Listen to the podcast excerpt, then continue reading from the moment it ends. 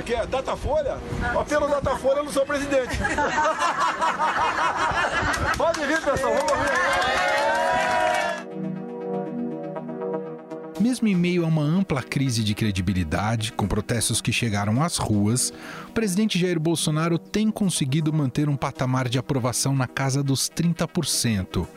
Apesar de não ser um percentual ruim, ele não garante um terreno seguro para planos eleitorais a longo prazo e, acima de tudo, não estanca de vez o clamor pelo impeachment do mandatário.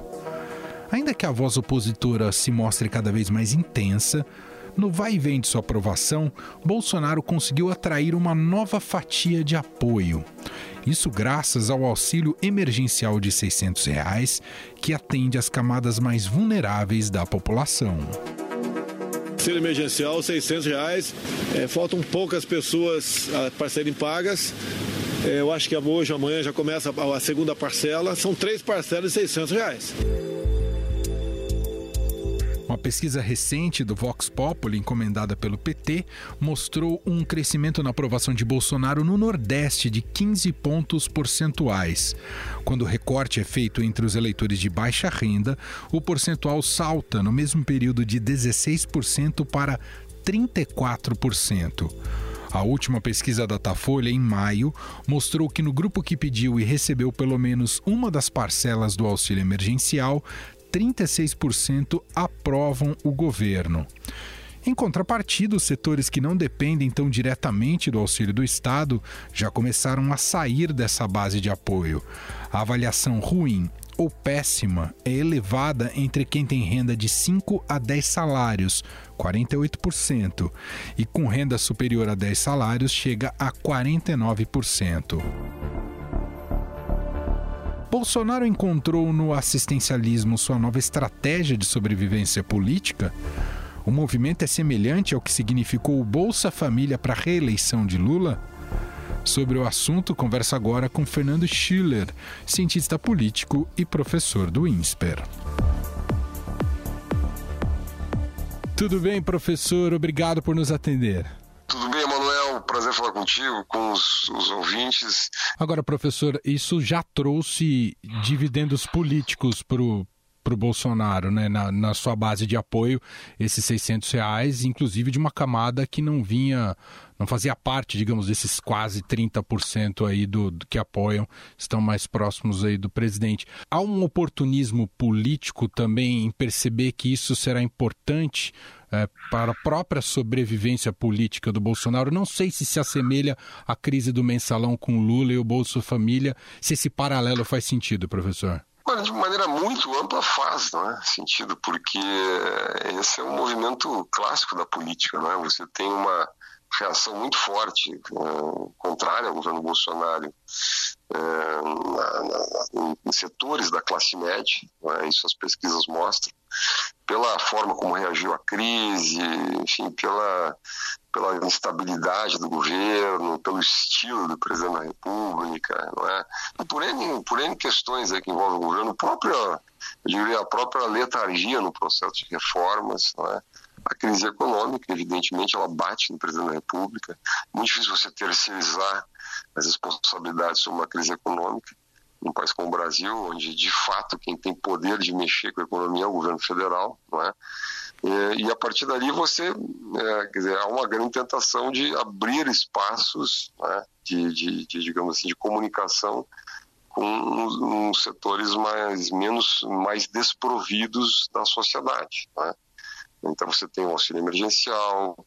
O presidente já havia feito um ensaio quando né, é, instituiu o 13 terceiro salário do Bolsa Família, foi só por esse ano. Né? Então surgiu como uma concessão do governo, não propriamente como uma nova regra aprovada no Congresso Nacional.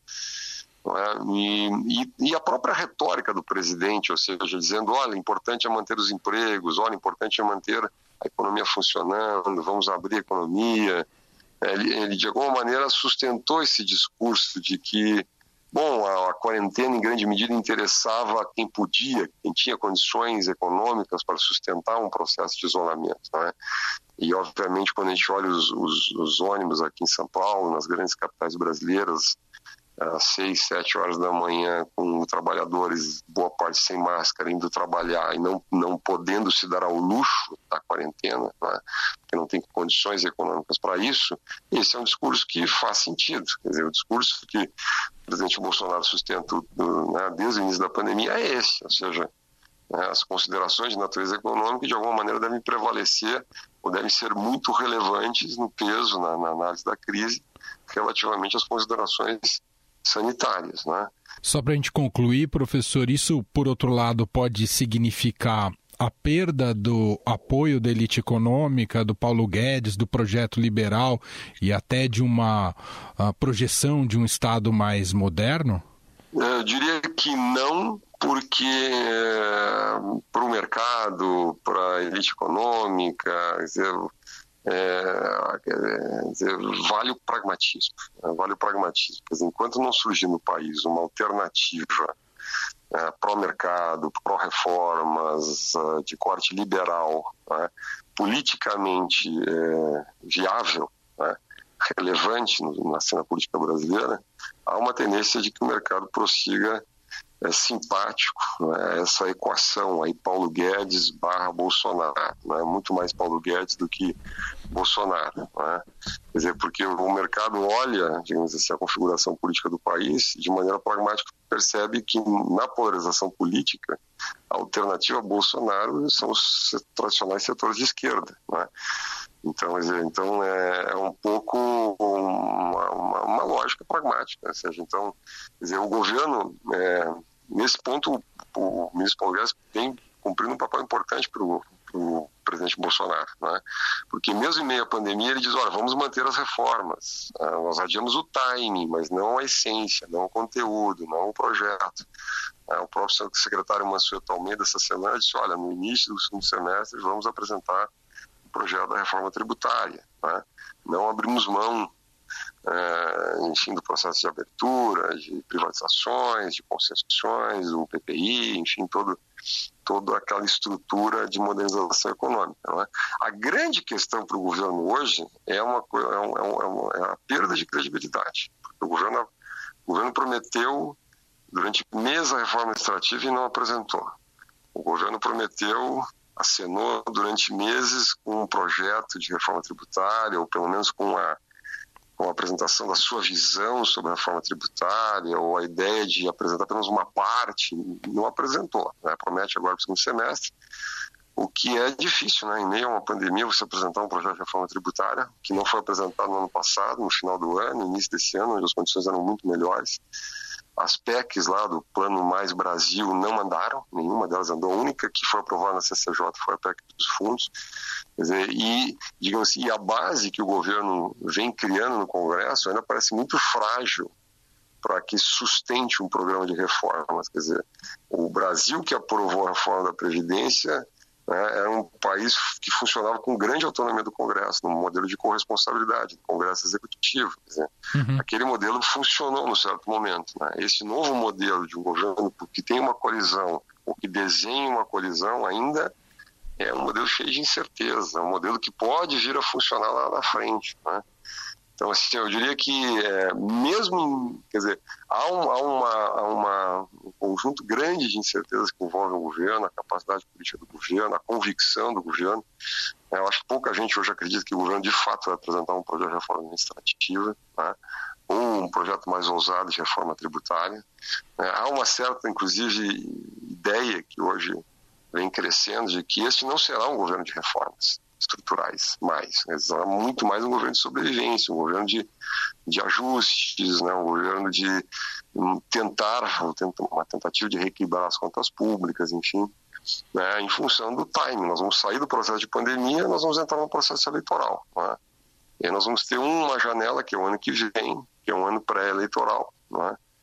Onde, digamos assim, a, resta a grande questão. O governo que, quando tinha todas as condições do primeiro ano, não apresentou não é, o programa de reformas, não conduziu o programa de reformas, fará isto no ano anterior às eleições. É? Então, quer dizer, esse conjunto de dúvidas permanece, mas, digamos assim, o governo continua tendo sustentação, uh, digamos assim, no mundo da economia, do mercado, para a equipe econômica, porque pragmaticamente não vê alternativa. Muito bem, esse é Fernando Schuller, professor do INSPER, cientista político, gentilmente atendendo aqui ao nosso programa. Obrigado, viu, professor? Um grande abraço. Vendo a possibilidade de crescer entre os mais pobres e informais, o governo prepara outros programas de ajuda e até a extensão do auxílio emergencial. O ministro da Economia, Paulo Guedes, poderá ampliar o benefício por mais dois meses, em julho e agosto. Então, a ideia da equipe econômica, é minha também, é mais duas parcelas de talvez de 300 reais. Né? Eu sei que tem parlamentar que é mais duas de 600, tudo bem nós é, tivemos um programa para diminuir o salário do, dos parlamentares, né? a metade, grande parte do salário ter parlamentares ser usado para pagar isso aí, tudo bem. Pago até mil por mês, não tem problema nenhum. Presidente da Câmara, Rodrigo Maia, afirmou que há clima no Congresso para aprovar as duas novas parcelas do auxílio emergencial no valor de 600 reais do seu liberalismo habitual e defensor do mais mercado e menos Estado, Paulo Guedes tem se habituado cada vez mais às medidas assistencialistas. Ministro da Economia estuda uma mudança no Bolsa Família que poderá se chamar Bolsa Brasil. O novo benefício seria pago para quem trabalha apenas na informalidade e ganha menos de um salário mínimo. Então, o presidente está lançando justamente essa camada de proteção, de renda básica para 54 milhões de brasileiros, para eles se defenderem e sobreviverem durante esse primeiro período. Logo depois, também o Mais Brasil, que foi parte de promessa de campanha do presidente também, de descentralizar recursos para estados e municípios, para reforçar justamente essa luta no front. Então, o presidente, durante a campanha inteira, disse: o dinheiro tem que ir para a ponta, o dinheiro tem que ir para onde o povo está, onde o povo vive. É lá que está o problema de segurança, é lá que está o problema de saúde. Quem fala mais sobre essa mudança de rota nas políticas econômicas, claro que associado aos problemas da pandemia, é a editora do broadcast econômico da Agência Estado, Silvia Araújo. Tudo bem, Silvia? Como vai? Oi, Emanuel, tudo bem? Essa transmutação, essa transformação aí do Paulo Guedes, como é que você explica pra gente, Silvia? Pois, pois é, Emanuel, essa transformação aí do Paulo Guedes de uma pessoa liberal, um economista liberal, um economista mais Brasil e menos Brasília, né? É, e voltando agora para as raízes de assistencialismo no país, da intervenção à mão do Estado é, nas questões de, de, segurança, até nas questões é, financeiras e econômicas principalmente, não tem incomodado muito os investidores, o mercado financeiro. É, na visão desses atores do mercado financeiro, ruim com ele, pior sem ele nesse momento. Hum. Ele não tão liberal, é uma coisa que incomoda um pouquinho, mas não incomoda a ponto de esses atores da economia romperem com o Paulo Guedes, com a figura do Paulo Guedes. Eles entendem que nesse momento, nesse momento em que o Brasil atravessa é, a crise do coronavírus, esse, esse modelo mais assistencialista que a gente viu muito nos governos petistas, esse modelo ele tem que sim ser usado, até porque, né, Manuel, a economia parou, a economia travou. Esse ano está endereçado uma recessão de mais de 7% para a economia brasileira, principalmente no segundo trimestre do ano. E aí, quais são os. Bom, o que está sendo desenhado? Tem dois tópicos, digamos assim, Silvia. Um é a, a prorrogação desse auxílio emergencial, uh, que tem sido muito relevante para uma camada mais vulnerável da população, que mesmo com Bolsa Família nunca recebeu um dinheiro nessa, nesse valor. Uh, e depois tem essa própria reformulação do Bolsa Família. As duas coisas estão no radar da equipe econômica, Silvia? As duas coisas estão no radar, mas como você mesmo disse, o auxílio emergencial nesse momento é o foco da equipe econômica. Como a gente viu lá atrás, quando ele foi desenhado, ele foi desenhado é, em um auxílio num valor de 200 reais. Essa foi a primeira proposta da equipe econômica lá atrás em março, quando se estudava como as pessoas é, que, que perderam os seus empregos e mais ainda, né, os autônomos e os invisíveis da sociedade brasileira, como é que essas pessoas iriam se virar nesse momento, nesse, nesse período de isolamento social e principalmente nesse período que as pessoas deixaram de consumir, aquele consumo formiga, né, Emanuel, que é aquele consumo que movimenta a economia. A gente sabe que a economia brasileira, boa parte dessa economia é informal e boa parte, uma parte bastante relevante dos empregos é informal. Então, essas pessoas ficaram bastante desassistidas nesse período e o governo acabou desenhando esse programa de auxílio emergencial. Só que as, essas parcelas vão acabar e os empregos não vão aparecer de uma hora para outra. A gente falou agora há pouco que é esperado uma queda muito do PIB do segundo trimestre do ano. Tem gente é, acreditando que essa queda pode ser até de 10%. Então, você imagina, girar a economia e recuperação de empregos não vai ser uma coisa muito fácil. A mudança de nome de um futuro novo Bolsa Família é só uma mudança cosmética ou tem alguma novidade aí em Ainda não tem, não tem um programa desenhado, né, Emanuel? O fato é que o, o governo Jair Bolsonaro nunca gostou muito de programas que tivessem ali os carimbos dos governos petistas. Então, essa reformulação do Bolsa Família, ela vem mais nesse sentido de transformar, de dar uma nova roupagem ao programa do que os valores em si. É, teve muita discussão no Congresso Nacional, discussões virtuais, é, a respeito desse auxílio emergencial, por exemplo, se tornar permanente.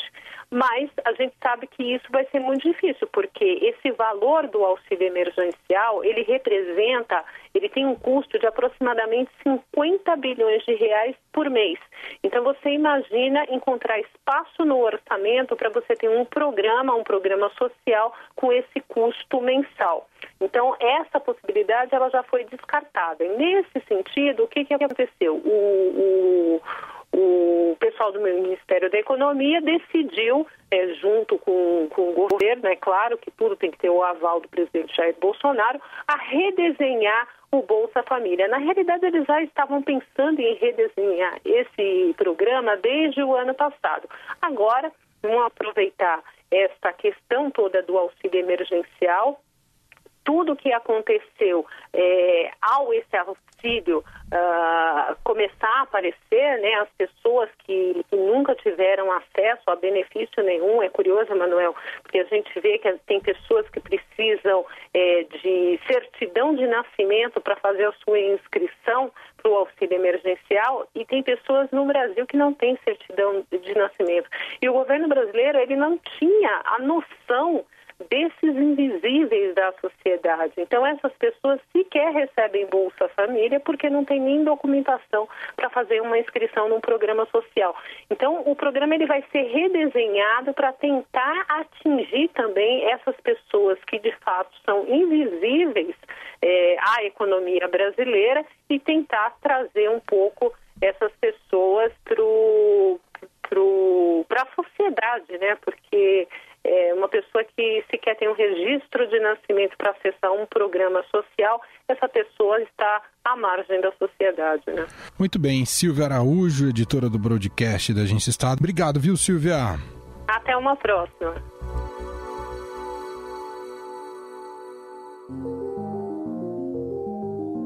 E agora, chegando aqui para encerrar o podcast de hoje, vem ela, Renata Cafardo. Fique em casa com o Estadão, com Renata Cafardo. Hoje, aqui no quadro, a gente vai descobrir como tem sido a quarentena da atriz Carla Dias, isolada em casa com a mãe e o cachorro. Então, cá estou há 80 dias em casa com a minha mãe e com o meu cachorro. E meus dias variam muito. Tenho tentado me adaptar, adaptar meu trabalho para uma forma online feita de casa, diferente daquela época que eu saía para gravar nos estúdios. Porém, eu tenho estado mais preocupada e reflexiva com isso tudo que tem acontecido. Mesmo sabendo do meu privilégio de poder ficar em casa, eu não vou negar que eu tive muita ansiedade. Na verdade, eu tive um mix de sentimentos, né? Então, tem dias e dias. Tem dias que essa ansiedade é muito grande, é uma sensação de medo com ansiedade, de impotência e de tristeza, obviamente. Eu tenho estado muito emotiva, não só pelas mortes que essa pandemia tem nos dado, mas também com todas as notícias e tragédias que a gente tem recebido diariamente. E eu entendi que é super compreensível a gente ter esse tipo de sentimento e a gente tem que aceitar. A gente tem que se respeitar, até porque cada dia a gente está de um jeito. Mas a gente sabe muito da importância de quem puder fique em casa. Eu tenho pensado muito sobre o afeto, solidariedade e como fazer as coisas para ajudar aqueles que precisam. Eu acredito que essa união das pessoas para ajudar é algo que me dá esperança de dias melhores.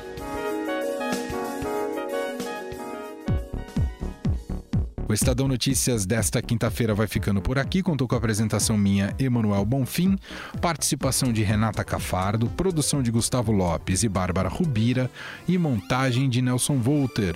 Diretor de jornalismo do Grupo Estado é João Fábio Caminuto. O nosso e-mail podcast@estadão.com. Um abraço para você e até mais tarde às 5 horas com mais uma edição do podcast na quarentena. Até lá.